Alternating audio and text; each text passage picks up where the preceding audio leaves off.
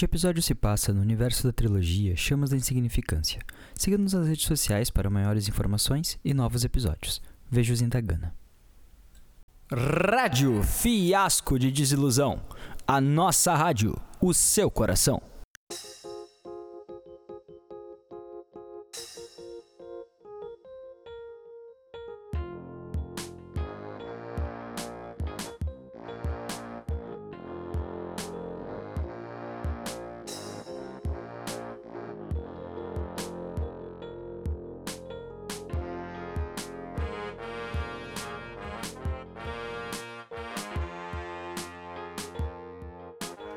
Olá! Sejam bem-vindos a mais um programa Conversando com a Ameaça da Rádio Fiasco de Desilusão. Como podem perceber, Eduardo Birita não apresentará o programa esta noite e possivelmente nunca mais. A última notícia que temos é que está em casa espumando pela boca. Provavelmente ingeriu algum alimento sem lavar.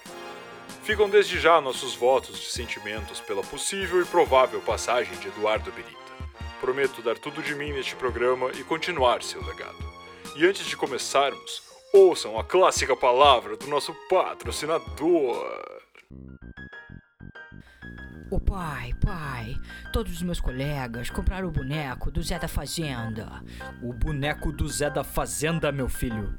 É, pai, só o boneco do Zé da Fazenda tem uma pá voadora. Eu sei, meu filho, sou obrigado a ouvir aquele monte de bobagem que tu assiste na TV todos os dias. Desculpa, pai, é que eu queria muito ser o Zé da Fazenda. Todos nós queremos ser alguém que não temos capacidade, meu filho. Mas me diz, onde eu encontro o boneco do Zé da Fazenda? Em todas as lojas Brinquedo Fest de Dagana. Hum, então é bem fácil de encontrar. Tem em todas as cidades. Com certeza, papai, com certeza. E se eu te der o boneco do Zé da Fazenda, você baixa a porcaria do volume da televisão? Sim, papai, com certeza eu vou baixar. Então, filho, vamos agora mesmo comprar o boneco do Zé da Fazenda. O boneco do Zé da Fazenda vem com acessórios irados para você brincar em qualquer lugar. A pá voadora permite que você roube terra dos vizinhos e usando a enxada do futuro, você também pode plantar as sementes roubadas do sítio do tio Orsi. Compre agora mesmo o boneco do Zé da Fazenda e tenha uma verdadeira experiência saudável da vida do campo. Zé da Fazenda! É pra roça que eu vou!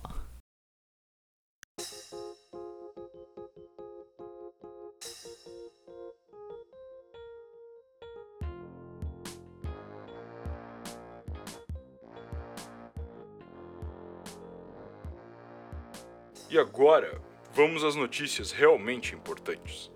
Eu tenho aqui em minha frente o Dr. Hermógenes Tortoca, demonólogo e climatologista da Universidade de Mágua, para falar sobre a suposta conexão da ocorrência de eventos extremos com os filhos da agonia. Dr. Tortoca, muito boa noite. Muito boa noite, Sérgio Lagartixa. É um prazer enorme estar aqui para falar de um assunto tão pertinente e preocupante para todos nós, daganeses. Ok, ok, ok, ok. Me diga, doutor, como vocês perceberam a relação destes fenômenos com os filhos da agonia? Bom, essa é uma pergunta difícil de explicar com uma resposta única, mas posso dizer que as correlações cruzadas dos nossos últimos estudos evidenciam números maiores de ataques dos filhos da agonia poucos dias antes da ocorrência de avalanches, enchentes, secas e vendavais. Interessante. Eu achei que o senhor era climatologista e não estatístico, doutor. A climatologia anda de mãos dadas com a estatística, assim como a demonologia. Todas as ciências são amigas da estatística. Ah, então vai ver é por isso que nem todo mundo acredita na ciência. Quê? Não, não. A estatística é justamente uma das melhores evidências científicas que temos sobre as hipóteses que testamos. Tá bom, tá bom, doutor, tá bom. Eu não me atrevo a discutir isso com o senhor. Mas devo alertá-lo que, se quiséssemos falar de estatística, teríamos chamado o Dr. Benhur Neves, e não o senhor. Responda-me então. Qual a relação dessas anomalias com os filhos da agonia? Bom, primeiramente eu preciso alertá-lo que há uma diferença entre os conceitos de anomalia e eventos extremos. Anomalias são oscilações extremas de uma variável natural. Eventos extremos são as consequências dessas anomalias, os impactos delas na vida da ganesa. A relação nos mostra que, em 93% dos casos, ao nível de 5% de significância, os filhos da agonia atacam três vezes mais em dias próximos a um episódio extremo. Testamos diferentes defasagens e encontramos a maior relação em dois dias de antecedência a maior parte dos eventos extremos analisados. Está sugerindo, doutor, que os filhos da agonia podem ser um presságio para calamidades que abatem nosso povo todos os anos? É isso que os estudos indicam. Então não precisamos mais de meteorologistas. Basta contactar os departamentos de homicídio municipais e, se eles tiverem mais casos, alertar a Defesa Civil. Calma, calma. Não é bem por aí. Não sabemos se os filhos da agonia sentem essas oscilações antes de nós ou se simplesmente agem por uma mudança de hormônios. Hum, mudança de hormônios? Isso. Neste caso, basta pedir a um endocrinologista que avalie os filhos da agonia. Aproveitando a deixa, vamos para mais um comercial. Está com seus exames em dia? Tem certeza que não dorme com nada inóspito no seu corpo? Laboratório Sangue Bom. Com uma vasta linha de máquinas e profissionais qualificados, os laboratórios Sangue Bom detectam mais de 90% dos problemas que afligem o seu corpo. Venha você também descobrir o que há de errado nos laboratórios Sangue Bom. Diga que ouviu a propaganda nos laboratórios Sangue Bom nos anúncios da Rádio Fiasco e ganhe 50% de desconto no primeiro exame e 25% de desconto no plano funerário individual das funerárias Sete Palmos, onde o buraco é sempre mais embaixo.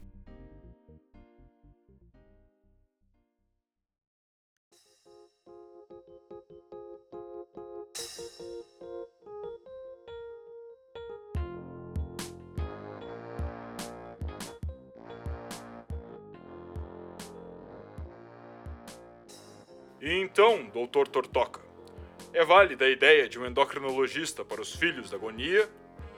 Não, Sérgio. Como demonólogo, tenho contactado a ODD todos os dias. Em épocas passadas, muitos demonólogos conseguiram entrevistas com antigos demônios. E este estudo pode beneficiar ambas as partes. Salvaríamos pessoas de eventos extremos e os filhos da agonia teriam mais chance de descobrirem como a natureza os move. Por acaso você veio até a Rádio Fiasco com o pressuposto de passar uma mensagem aos filhos da agonia? Bom, Ele está dizendo que os filhos da agonia, assim como as secas, chuvas e vendavais, também são obras da natureza? Eventos extremos, como o senhor mesmo denomina? bem, há essa possibilidade. E o que muda ao saber que eles são ou não são variáveis naturais?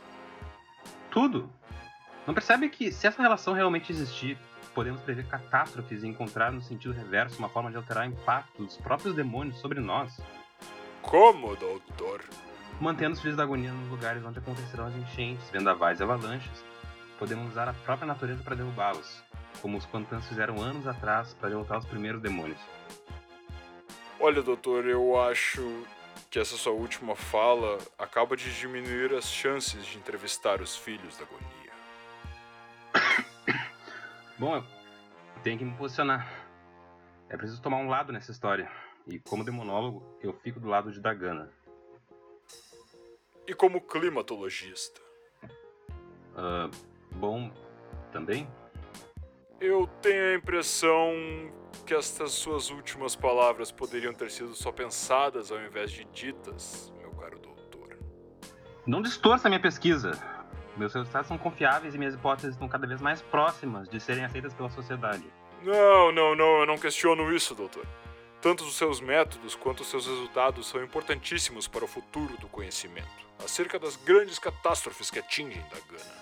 No entanto, tenho uma última pergunta. Por acaso há outros demonólogos ou climatologistas no seu grupo de pesquisa que possam dar continuidade ao estudo caso algo ruim aconteça ao senhor? Claro! O Centro Atmosférico da Universidade de Mágua conta com mais de 15 climatologistas e 5 demonólogos. Eu posso dizer que somos a equipe ideal, que todas as universidades gostariam de ter. Mas, por que a pergunta? Olhe quem nos observa da janela, doutor. Eu tenho a impressão que você veio até aqui para falar de resultados, mas que infelizmente acabou encontrando as suas próprias conclusões. Não, para! Por favor! Por favor! É pelo bem da ciência, é pelo bem da ciência! Ah, deve ser mesmo, com certeza. Bom, amigos, todos sabemos que, como a religião, a ciência também demanda sacrifícios. O programa de hoje fica por aqui. Mas, antes de terminarmos, gostaria de desejar meus votos de sucesso ao Centro Atmosférico da Universidade de Mágua, pela excelente pesquisa que vem realizando. Aguardo ansiosamente o próximo cientista para descrever os futuros resultados. E vocês fiquem com o último recado do nosso patrocinador. Admirado por seu país. Um homem. Um herói. Um super-herói! Seu nome é Maicon, sobrenome Dicional. Isso mesmo, Maicon Dicional é o advogado que você precisa para não ser preso. Articulado o suficiente para convencer os juízes mais céticos de Dagana, Maicon Dicional tem a lábia necessária para livrar o seu rabo de qualquer tribunal. Contratando Maicon Dicional, as únicas grades que você ficará atrás serão as das churrasqueiras num domingo à tarde, e o único lugar que o sol nascerá quadrado será no espelho do retrovisor do seu carro quatro portas. Mai Condicional, o advogado que liberta até os filhos da agonia,